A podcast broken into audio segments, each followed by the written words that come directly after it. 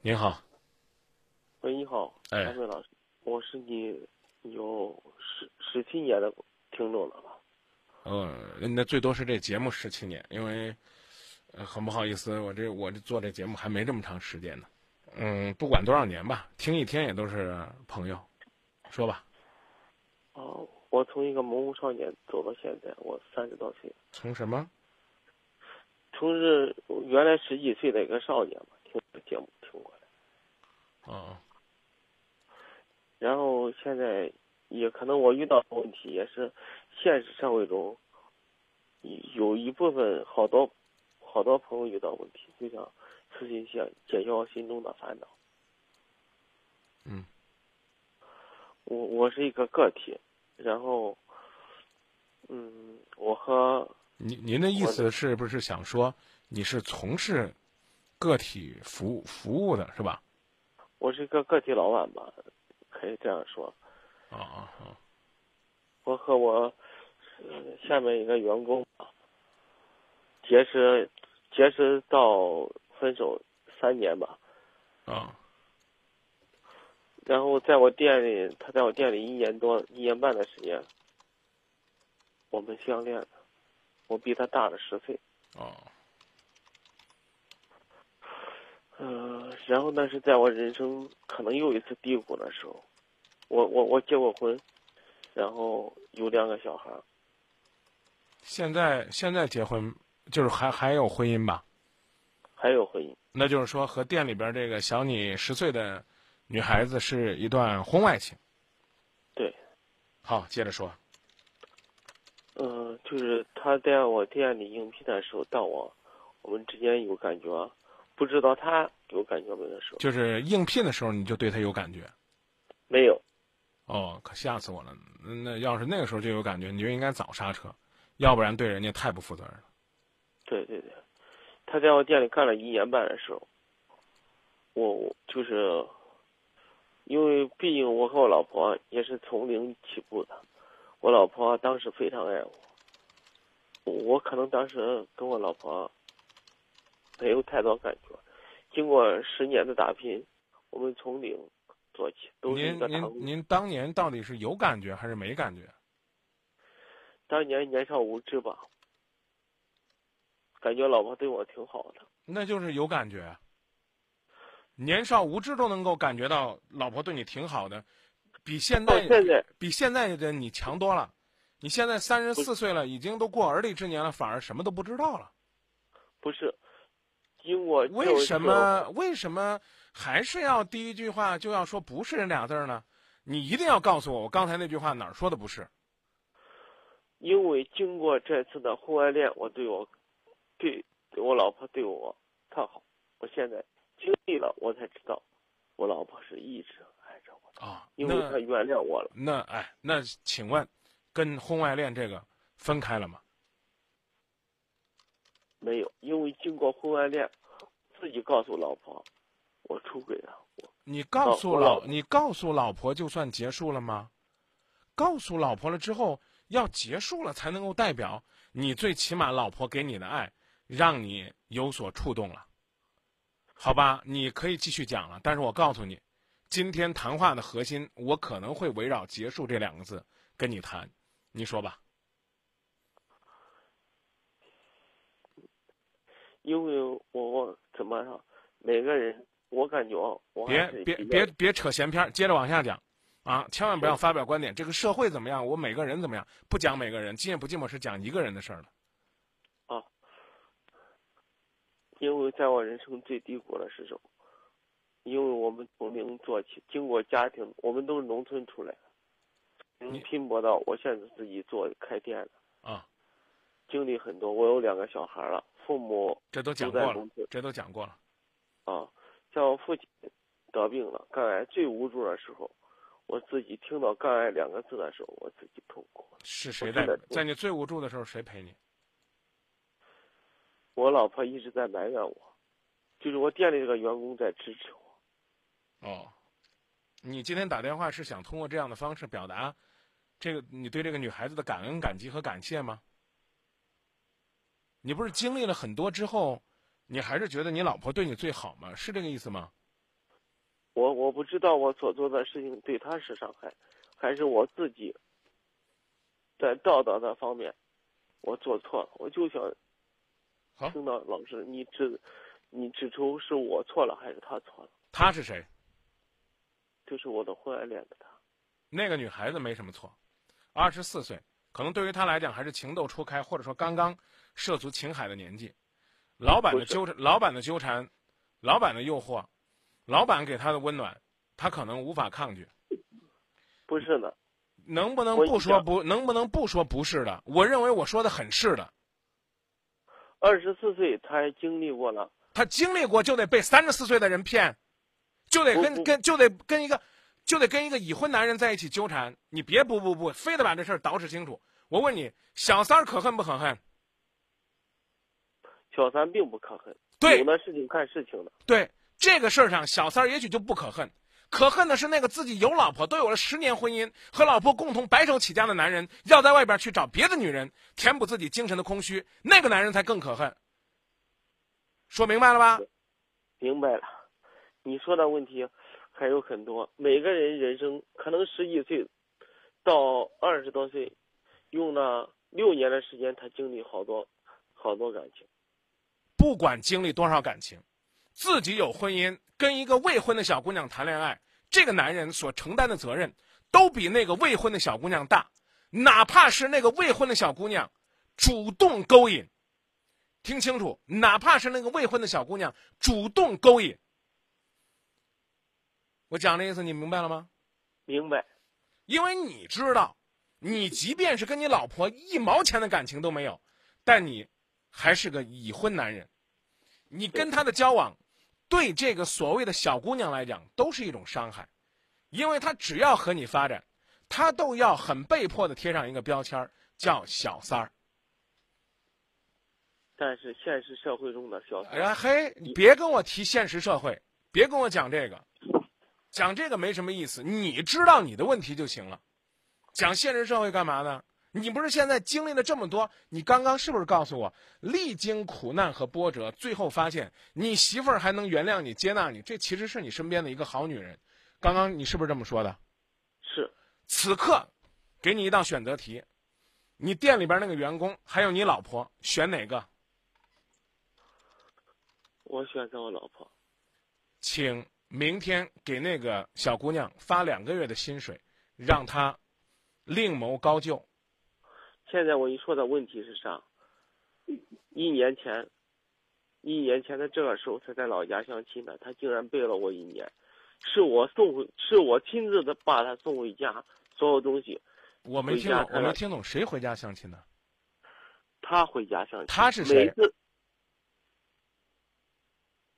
你口中的，嗯，社会道德中的小三吧？我没说人家，你就说你的情人就行了。你拿这个帽子扣人家干啥？怪卑鄙的。就说我的情人，我的店员就行了，对不对？对你拿你拿着我的话给人家扣帽子干啥？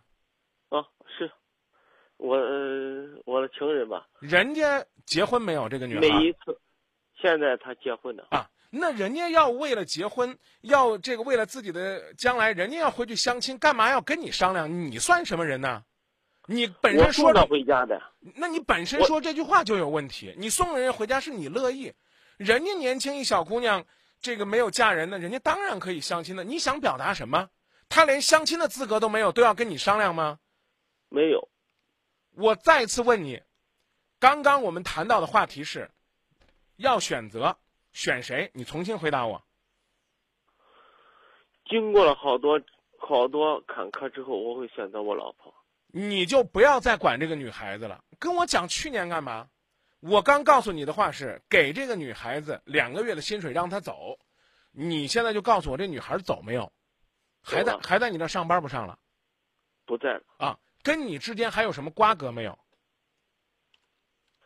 以前的时候又发发一个短信问我还好吗？告诉我人生走错一步，悔恨终生。对，那你就愿回回，不愿回不回。回的话就说那就珍惜好我们现在的每一步。还有别的问题吗？我想的意思就是告诫，像我这问题在现实生活中可能会出现很多，就是向老老师请教一下。到底，其实话怎么说，姐妹，每个人的经历不是一句话、两句话说。别跟我闲扯啊！我不客气的讲，咱俩没有资格去给人家上课，这上讲五百年，后讲五百年。您到底想说什么？就一句话。您是说想用您的经历教育教育收音机前那些迷茫的人？我说谢谢您现身说法。你说你想问问我，有什么问题要问我，你就问，千万别铺垫。三十四岁了，兄弟，认认真真告诉你一句，铺垫多了，人家会觉得你这人矫情、虚伪，明白吧？别给我这样的感觉。喂，从头说，别急。经历了这么多，我想说，开始接着说。解，我的最终意思解除我内心的内心的愧感，还是解除我内心的，比如说我是愧感。别比如，别比如，别比如啊！就说这一句话。现在是。我内心就两个字，呃，就是四个字，要不然是悔恨，要不然是仇恨，必须解除。你仇恨谁啊？别人欺骗了我。谁欺骗？他一年前。他一年前说他那么幸福，我会发撒，当时都会撒手叫他走。为什么我送回送回家了六天之后，他告诉我他要结婚我并且付出我的，你还有居然有资格去仇恨人家？我重新的再问你一遍，因为之间让我说，一个女孩子没有征得你的同意，回家相亲结婚了，所以你心中有恨。大概是这意思吧，大概是这意思吧，不是这样。我重新再说一遍：一个未婚的女孩子，未征得你的同意，回家相亲结婚了，因为你心中有怨恨，是这意思吧？因为这一年中我差点离婚。你离婚，你活该！谁让你自己感情没折腾好呢？让我接着讲啊，你最终是要选择你媳妇儿，对不对？别讲中间啊，你怎么想离婚的，怎么波折，不管这个，风风雨雨之后，你最终想选择你媳妇儿，对不对？对。感谢那个欺骗了你的小情人儿，他没有死缠烂打，非要让你离婚和他走在一起。感谢他给你人生曲曲弯弯上了一课，让你知道十年前你不喜欢的妻子原来是这么可爱，心中所有的仇恨抹去。抹去抹不去我不管啊，就这一句话，抹去你没资格恨人家，因为玩火这事儿不是你一个人在玩，也不是他一个人在玩，不管是烧着你了还是烧着他了，最受伤的是已经原谅你的你的媳妇儿。对你理解不了拉倒啊，别别说话，对与不对你都不用说话。第二句话，你说，要么解决你心中的悔恨，要么解决你心中的仇恨，你解决不解决仇恨这事儿？我给你撇清了，然后回来说悔恨，悔恨是对谁？悔恨我不应该踏错这一步，应该一直见我。好，那我问你，已经走错了，再后悔有用没有？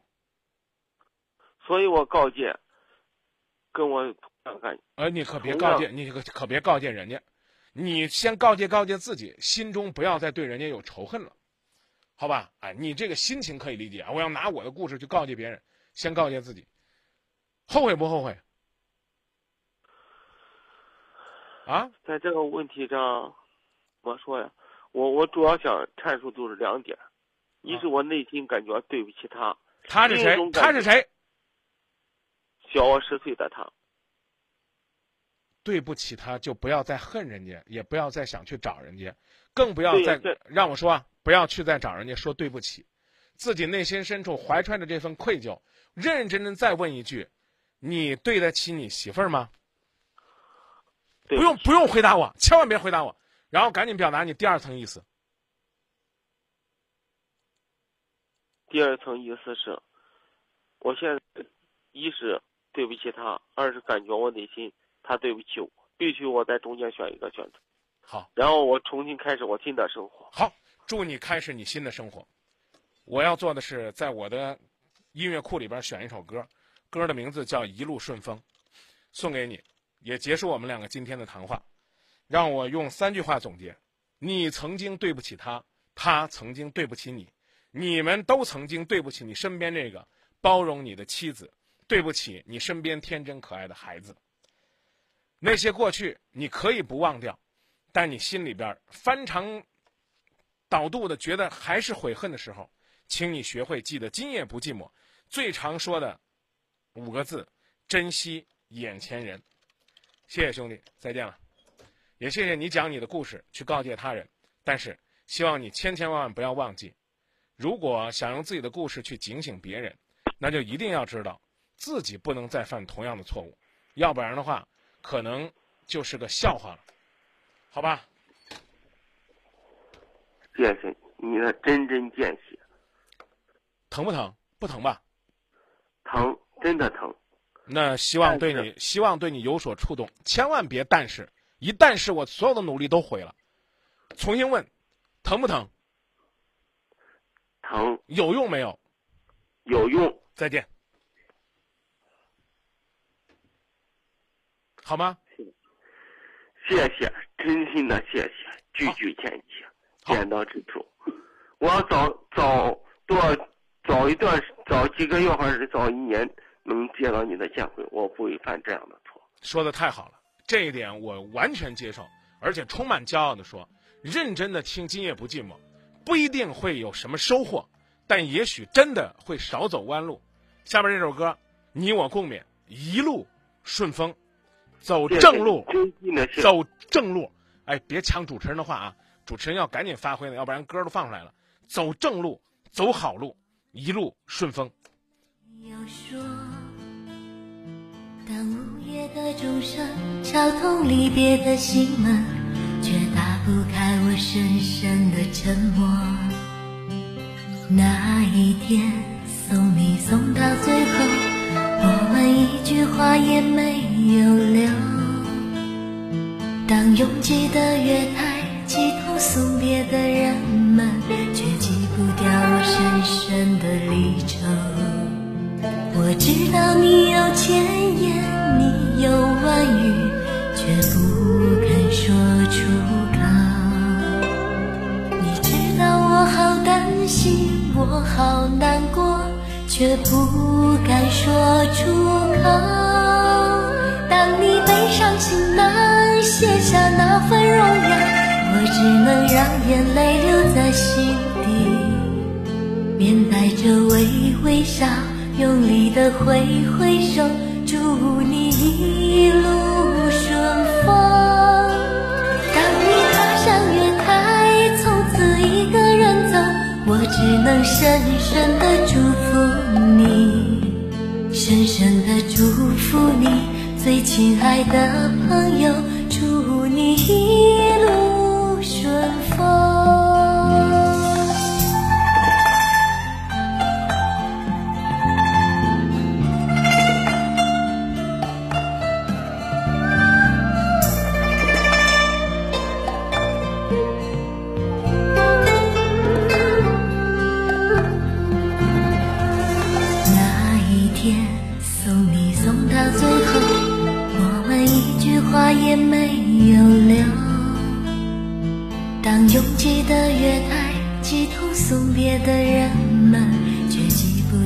深深的离愁我知道你有千言你有万语却不肯说出口。你知道我好担心我好难过却不敢说出口。当你背上行囊卸下那份荣耀我只能让眼泪留在心。着微微笑，用力的挥挥手，祝你一。